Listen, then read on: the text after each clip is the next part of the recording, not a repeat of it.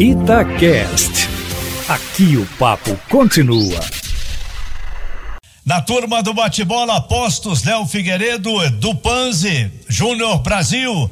Os comentários que ainda não foram feitos, nada do fim de semana, o clássico Atlético e América de ontem, a vitória do Cruzeiro, semana de clássico. Começamos com Léo Figueiredo. Vamos em frente, Emanuel. 6 horas 35 minutos. Boa noite, Emanuel. Boa noite, Panzi, Júnior Brasil, amigos e amigas da turma do bate-bola. Vamos começar com o clássico. Tá muito ainda sendo comentado.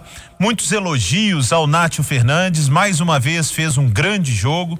Tenho colocado aqui que o Nátio Fernandes é o craque do simples é o cara que faz tudo certo, que não aparece por dar caneta, bicicleta, mas que aparece o tempo todo e que tem todos os bons fundamentos, bate bem na bola, ajuda na marcação, um bom passe, bate falta, pisa na área para fazer gol e aparece para jogar o tempo todo.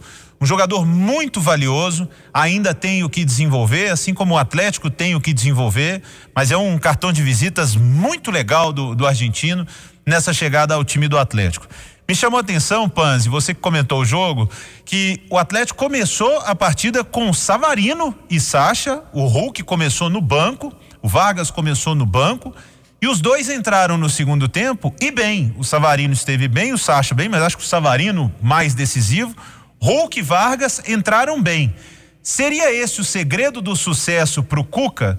Fazer com que todos ali dentro saibam que o Atlético tem um grupo que nem todos serão titulares todos os jogos, tirando um Nath, por exemplo, que acho que é difícil.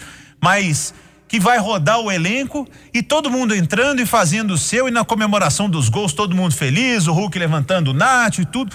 Esse espírito na gestão é tão importante quanto jogar bem tecnicamente, Panzi? Boa noite. É sim, Léo. Um abraço para você, para o Júnior Brasil, Emanuel, ouvinte da turma do bate-bola. É, é, necessário que o atleta entenda que, principalmente nessa temporada 2021, mais uma atípica, né, por conta da pandemia. É, vão, vamos ter jogos encavalados, datas muito próximas umas das outras e o Cuca vai precisar utilizar muito o elenco. Muitas convocações, o Atlético tem muitos jogadores convocáveis. O Atlético vai ter desfalques por conta de datas FIFA e jogadores que porventura estiverem na reserva vão virar titulares, os que, quando os outros estiverem servindo suas seleções. E são muitos que podem servir seleção, alguns com certeza irão servir as seleções, fora lesão, suspensão, enfim. É uma temporada que vai exigir muito de elenco, principalmente para o Atlético, que vai disputar ainda Copa do Brasil, Libertadores, Campeonato Brasileiro, é, essa sequência, a reta final do Campeonato Estadual.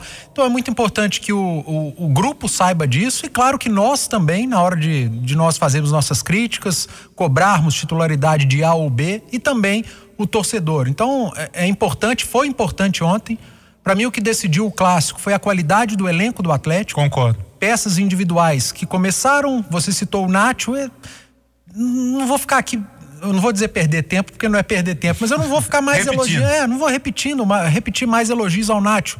É, o atleticano sabe e está tá vendo o que tem acontecido.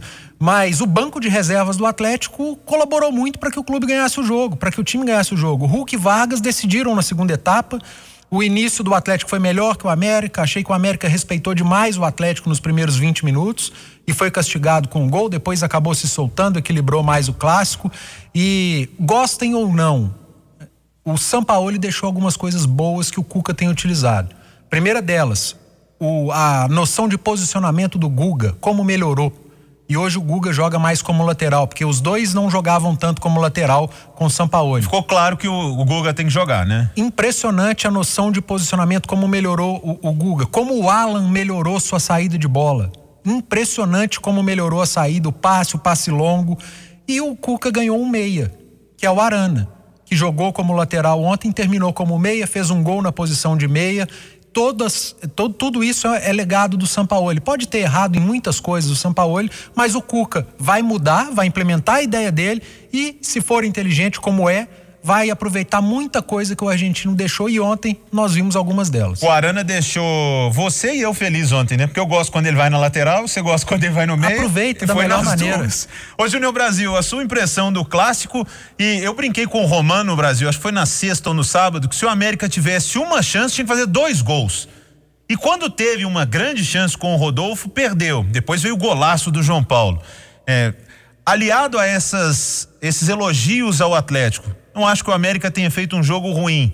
Mas além da diferença técnica que o Atlético tem demais, mostrou também que o América precisa se qualificar para enfrentar times como o Atlético numa Série A, Júnior. Boa noite. Boa noite, grande abraço, Léo, Edu, Emanuel, amigos e amigas.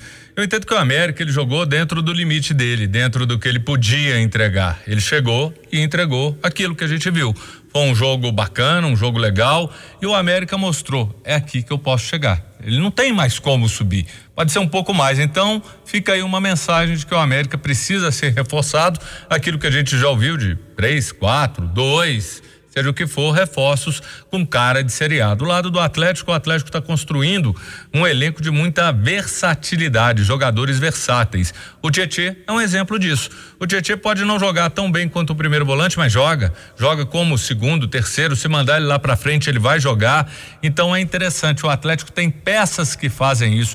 O próprio Hulk é um que faz. O Arana, que vocês falaram muito bem. Então o Atlético tem essas possibilidades. Pega um Jair, pega um Natan, um Dylan. É tantos jogadores, Zaratio, que o próprio Nacho que tem essa capacidade. Isso é um ponto a favor do Atlético que torna ele diferente, porque dentro de um próprio jogo, com as mesmas peças, não só muda taticamente, como você também pode estar tá variando, invertendo, se bem usado pelo treinador. E eu já gostei muito de ver é, o Guga, principalmente, tinha que ser a coisa mais lógica.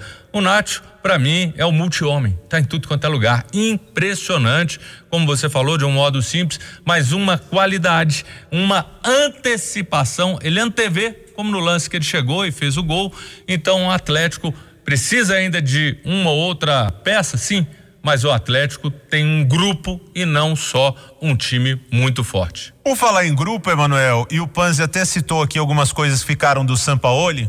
Seria o grande desafio do Cuca essa gestão de vestiário com tantos jogadores bons, salários altos, porque com São Paulo ele não tinha muita conversa. Ele escalava quem ele quisesse, tirava do time, botava. A gente sabe que as coisas dentro do vestiário do Atlético não corriam tão bem com ele. Mas o Cuca já tem um outro perfil. Seria este o maior desafio? Cuidar das vaidades, manter todo mundo motivado?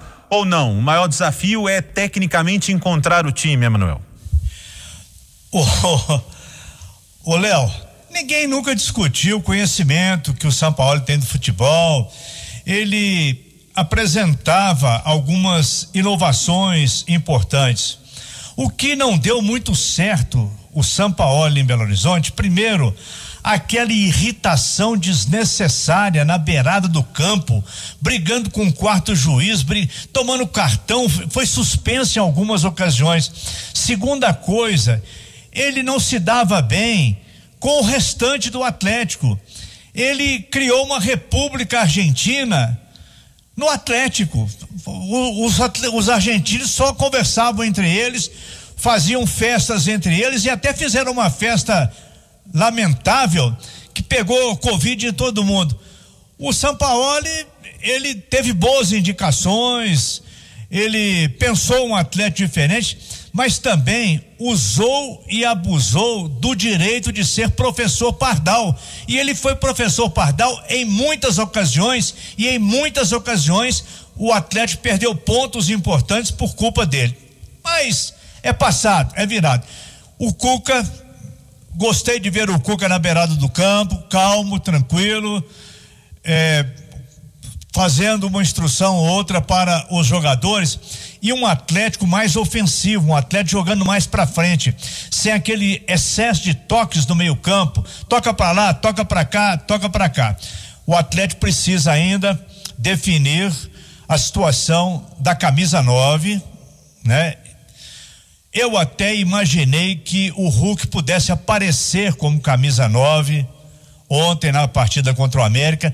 Ele entrou depois que a partida estava em andamento, porque o Savarino não merece perder essa posição para o Hulk. Apesar de toda a fama do Hulk, do salário do Hulk e tudo mais, ele ainda não joga futebol para jogar na direita como o Savarino. Essa a impressão. O Atlético ainda precisa ajeitar o meio-campo, porque em cima da hora, o Jair não pôde jogar. O Jair tem uma situação que é uma situação preocupante.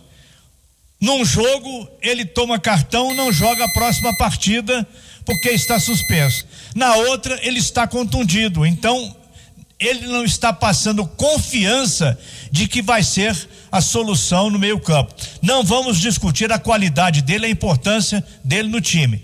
Mas ele não tem tido uma sequência favorável. 6 horas 45 minutos.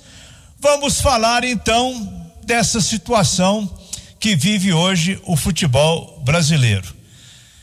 O futebol brasileiro tem jogos no Nordeste, Copa do Nordeste, tem jogo no interior do estado do Rio de Janeiro, tem jogo em Minas Gerais, tem Grenal em Porto Alegre, mas ainda não dá uma presença definitiva de que as competições vão continuar. Estamos fazendo jogos à tarde em Minas Gerais por causa da pandemia, da onda roxa, a situação permanece diferente.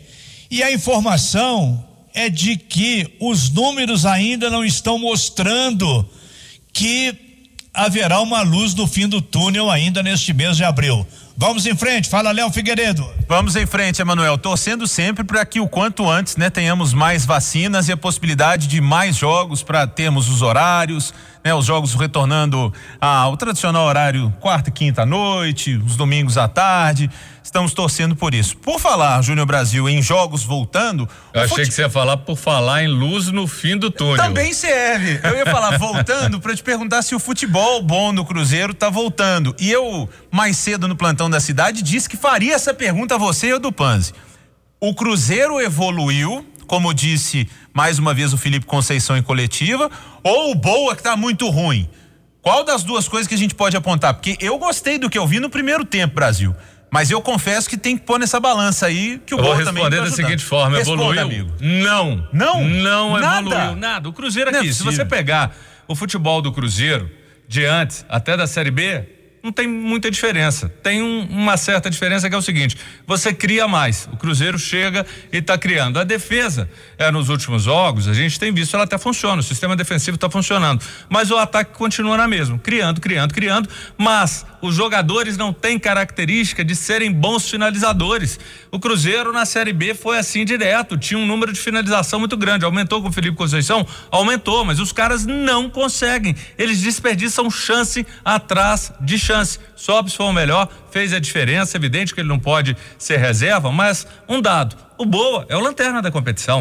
O futebol do Boa é fraquíssimo, primeiro tempo muito ruim. E no segundo tempo o Boa criou mais chances que o Cruzeiro. E se não fosse o Fábio, o Cruzeiro tinha ficado no empate, porque o Fábio fez o verdadeiro milagre. Então o Cruzeiro apresenta as mesmas dificuldades, estreou o Rômulo, precisa de uma condição física ainda, mas o Cruzeiro não tem quem guarda a bola. Ele não tem um jogador com essas características. Então a bola, ela é aberta pelo Bruno, pelo Ayrton, cruzado o tempo inteiro, mas ninguém chega. Então o Cruzeiro tem um problema crônico, se não resolver isso, se não contratar, vai penar. E eu já falei, esse time hoje com a bola pequena, porque contra o Boa você tem obrigação de amassar o Boa o tempo inteiro.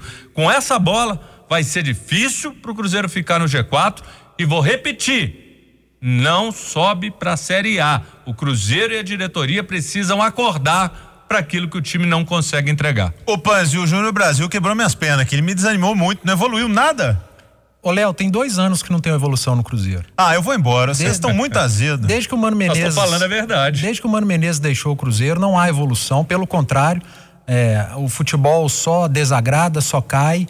E de uns tempos para cá, muito em função da reformulação que teve, que passou o time, o clube. Hoje o Cruzeiro tem muita pobreza técnica no elenco. O elenco é muito desqualificado. Felipe Conceição vai ter muito trabalho. Ouço muitos dizendo que o Felipe Conceição não é o treinador ideal, talvez o problema seja ele. Então o problema era o Adilson Batista, o Enderson Moreira, o Ney Franco, o Filipão, agora o Felipe Conceição e será o próximo. Nenhum treinador consegue dar jeito nesse elenco do Cruzeiro. É, Paz, Oi. Aqui. 80% do rebaixamento do Cruzeiro, culpa do Mano Menezes. Culpa do Mano. Dizer que o Cruzeiro perdeu o padrão depois que o Mano saiu. Não. não, não, não foi depois. É desde que ele saiu, o Cruzeiro só cai de padrão. Ele saiu porque tinha Outra que sair. coisa, vocês estão cobrando artilharia no Cruzeiro, jogador para fazer gol. Aqui, ó, o grande artilheiro do Cruzeiro, o grande jogador, que tá fazendo um, dois gols por jogo, é o goleiro Fábio. é, é, é, é a principal figura do time. Tem alguma coisa errada aí. Tem. Isso, todas as vezes que o goleiro é, chama mais atenção, o Fábio tem salvado o Cruzeiro.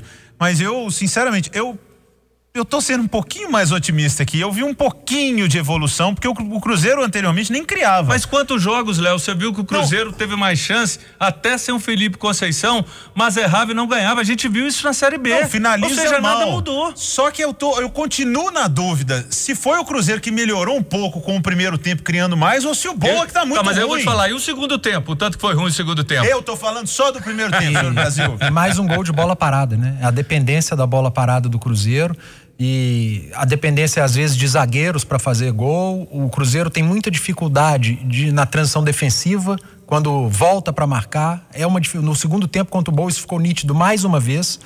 O setor defensivo talvez seja o menor problema do Felipe Conceição hoje, porque o Cruzeiro tem uma defesa segue sendo consistente entre aspas. Edu, mesmo assim sem ter alguém na lateral esquerda com um ganho, porque até o Matheus o futebol dele ainda não foi reencontrado. Também. Até isso. Agora, quando a gente fala do meio para frente, Léo, é, é, muito complicado. É um início de jogo ali com uma intensidade, cria uma chance ou outra, desperdiça todas, precisa de uma bola parada para marcar seu gol, nesse jogo fez, mas não consegue evoluir, não consegue fazer o segundo. Pelo contrário, quando a gente imagina que o Cruzeiro vai sobrar fisicamente, apesar do jogo cedo, 11 da manhã, porque está enfrentando uma equipe do interior e fisicamente sempre as da capital sobram, o Boa melhora e iguala o jogo. E aí é que vem a preocupação do torcedor do Cruzeiro, que eu chamei a atenção. Há dois anos a gente não vê evolução, desde o time que caiu. Então, a única coisa aqui, Emanuel, então, que nós três concordamos é de que hoje é aniversário da menina mais linda do mundo, da Rafa Madri, minha filha, tá fazendo quatro anos. E um beijo pra Rafa Parabéns. que tá lá ouvindo com a mamãe. Infelizmente não teremos festa, chefe, até para você ir lá ver sua neta, né? Todos os filhos dos funcionários da, da Itatiaia são netos do Manel.